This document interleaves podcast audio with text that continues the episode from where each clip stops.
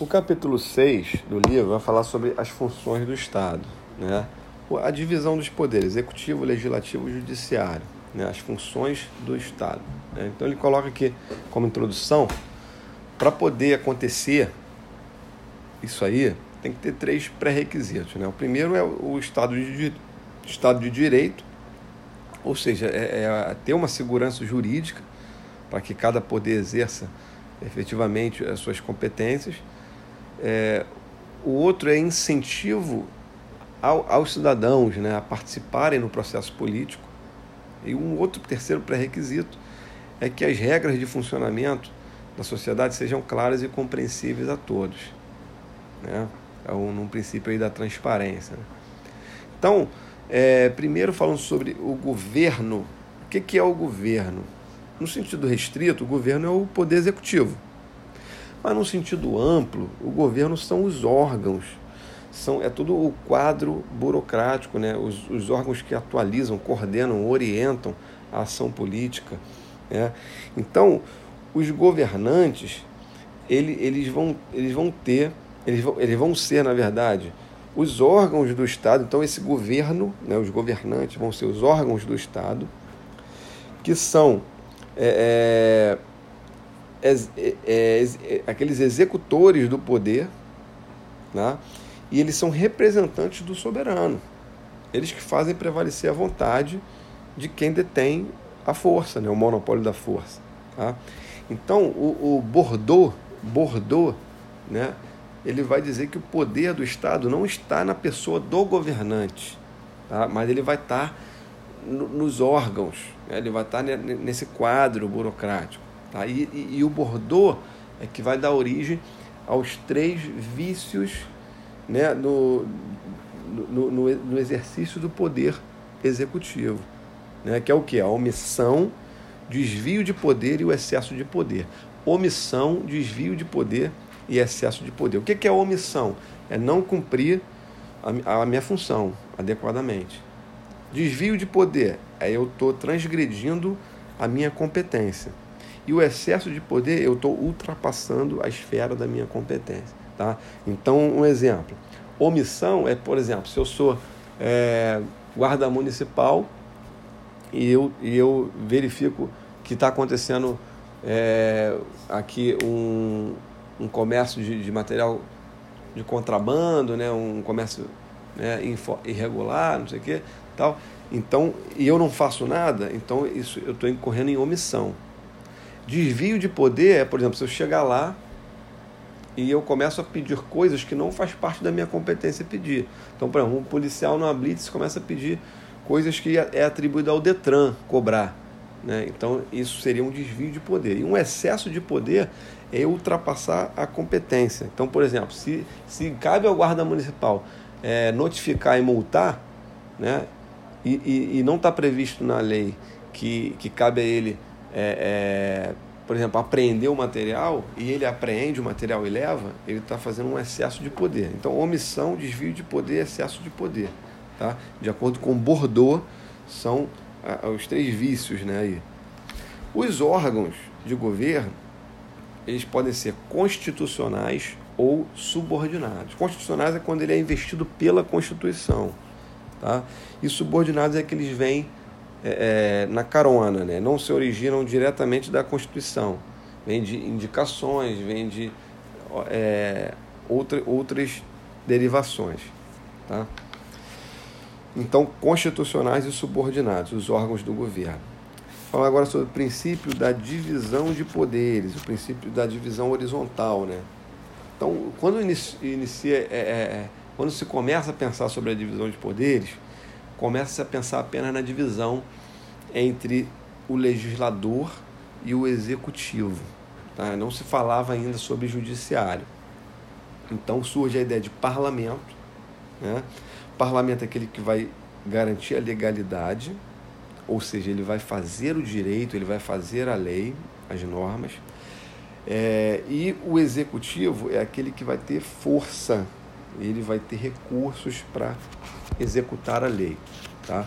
Agora, no, no, na interdependência dos poderes, né, o, o, o, o, executivo, por exemplo, ele pode fazer leis. Quando ele, por exemplo, o executivo faz hoje uma medida provisória ou um decreto-lei, ele está legislando, mas existem limitações, né? É por um tempo determinado, tem, aí depois caduca e tal, tem que ser aprovado pelo, pelo parlamento, tal. Mas enfim, essa é era a ideia é, dos antecedentes, né?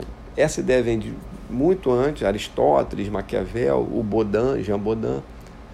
Mas a ideia atual de divisão de poderes, ela vem do Montesquieu, quando ele escreve O Espírito das Leis em 1748.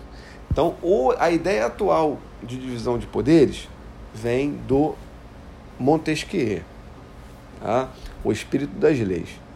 O precursor imediato do Montesquieu foi o John Locke, pai do liberalismo.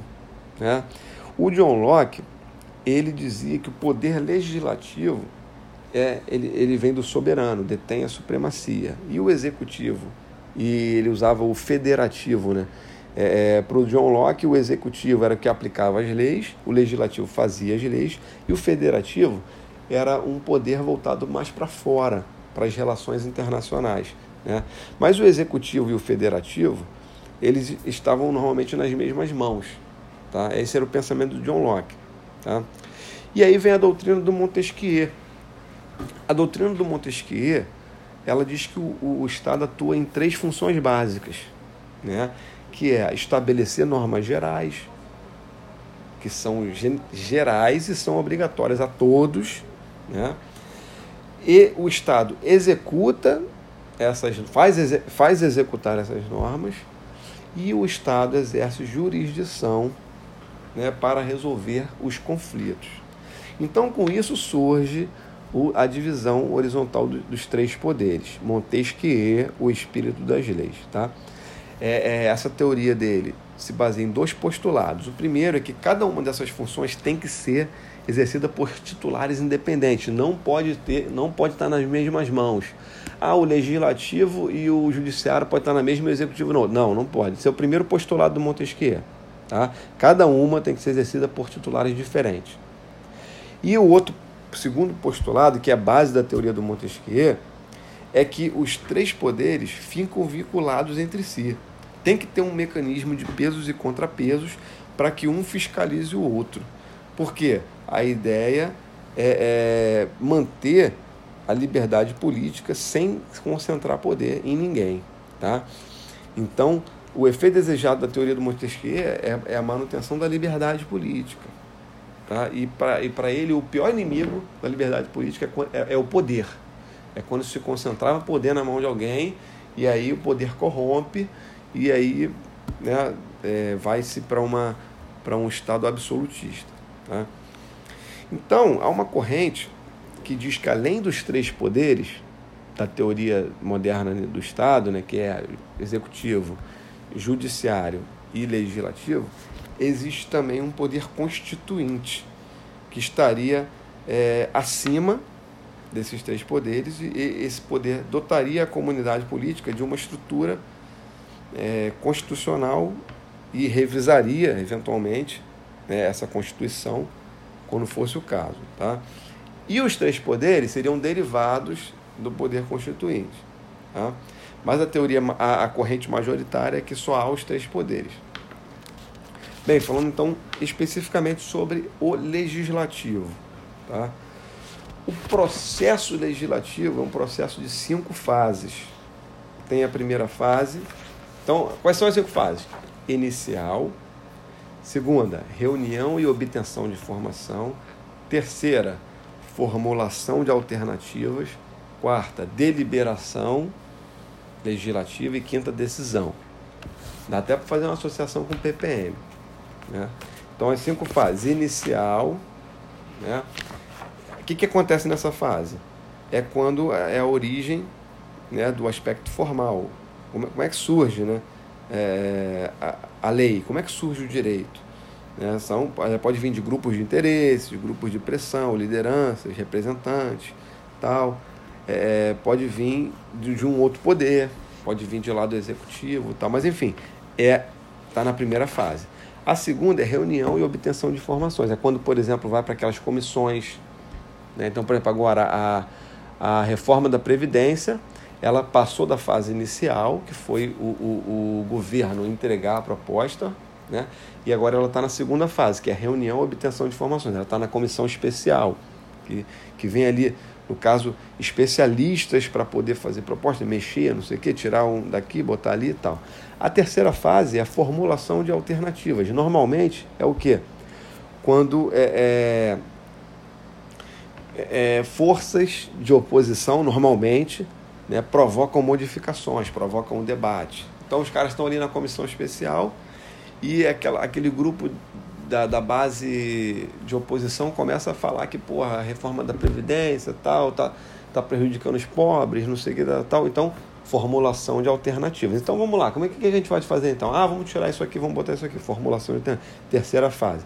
Quarta fase é quando é deliberação legislativa, é quando efetivamente ela é votada, tá?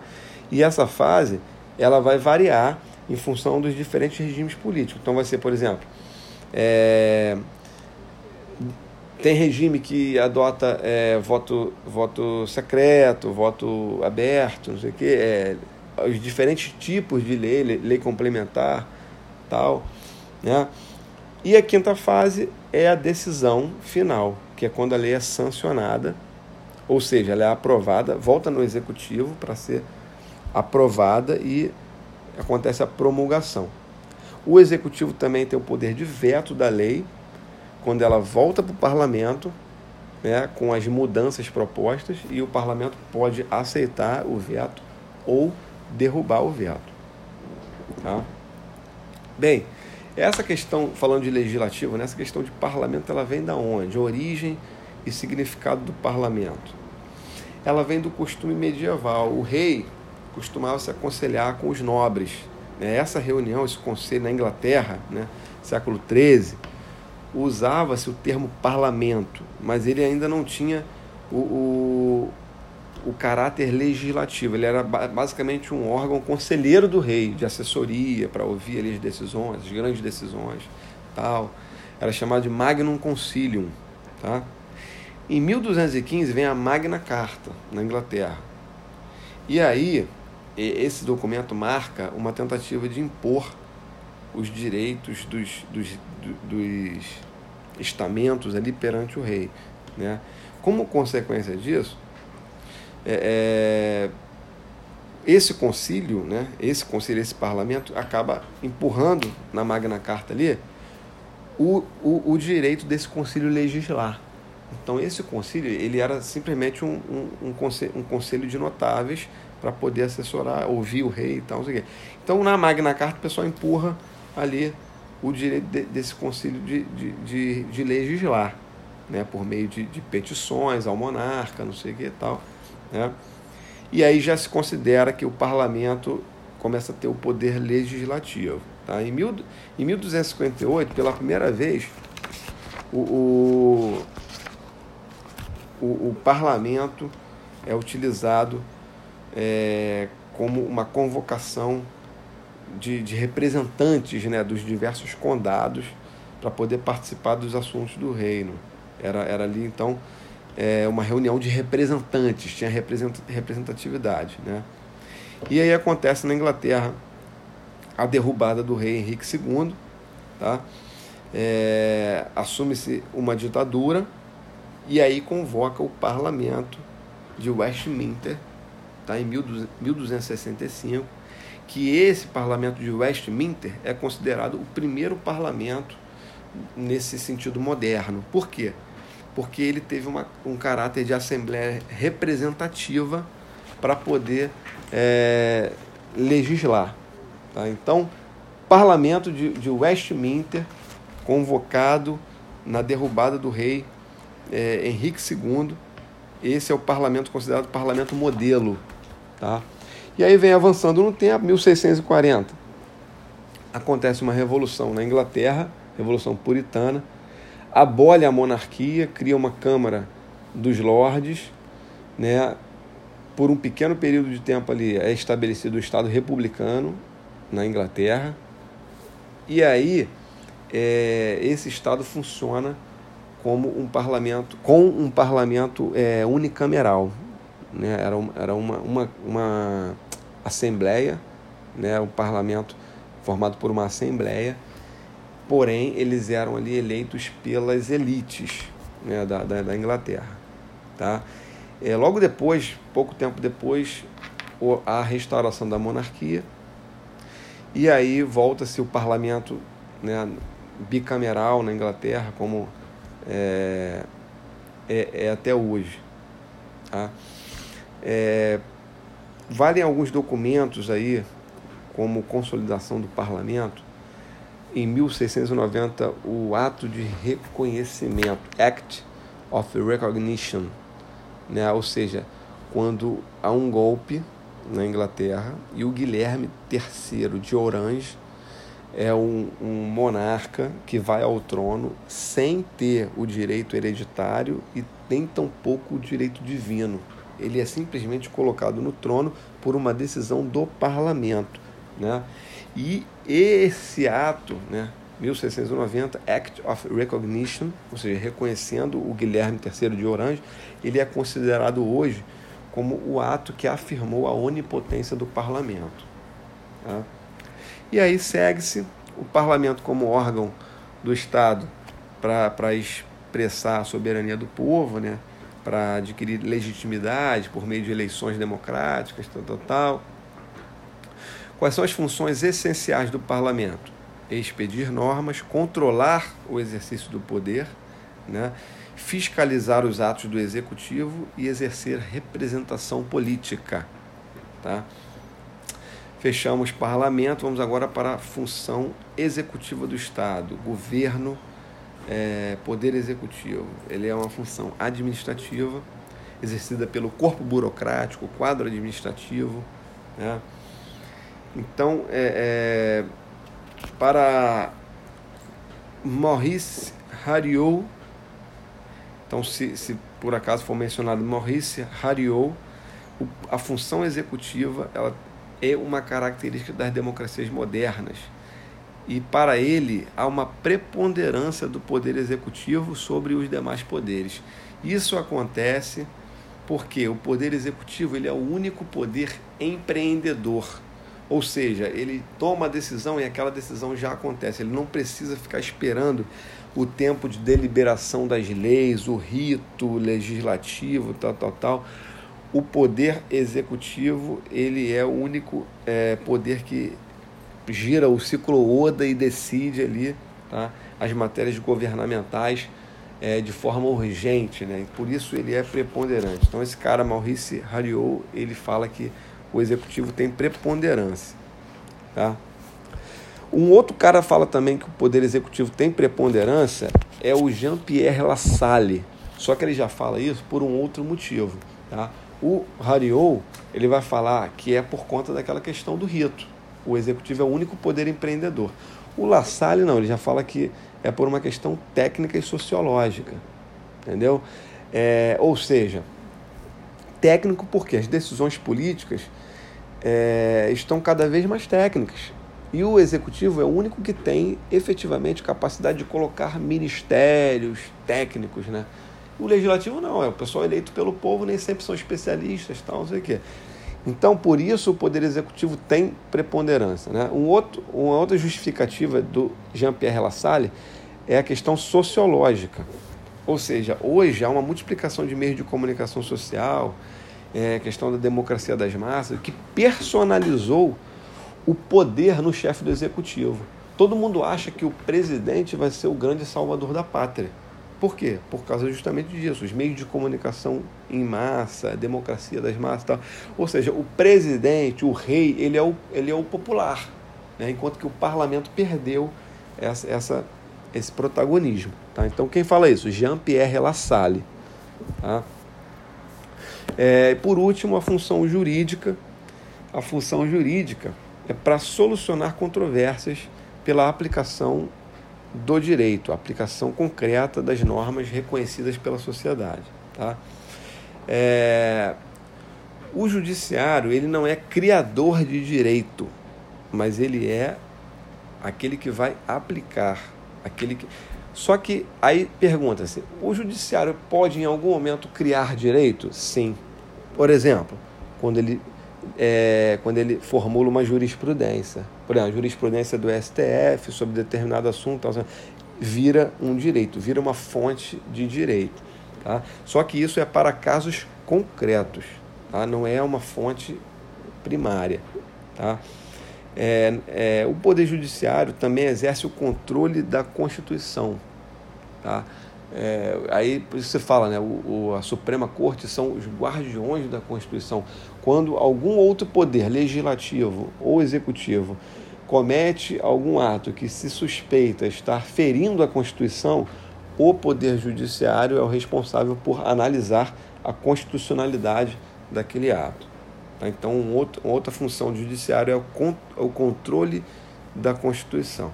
Então, há uma luta permanente contra a arbitrariedade. E resultado disso é que o, o judiciário acabou ganhando certas regalias. Por exemplo, a independência dos órgãos judiciários, estabilidade dos juízes, o, o respeito ao devido processo legal, ou seja, o devido processo legal sendo cumprido sem nenhum vício, não há o que se reclamar, não tem o que se chiar. Pô, Lula está preso, todo mundo falando. Não, devido processo legal, há que se respeitar. Se o juiz determinou, não tem, é, é, não tem que se falar, mimimi, tal, tal. Tá? Outra coisa é, é a revisão de sentenças em várias instâncias. Então, essas quatro ferramentas aí surgiram dessa luta contra a arbitrariedade de qualquer um dos três poderes. Tá?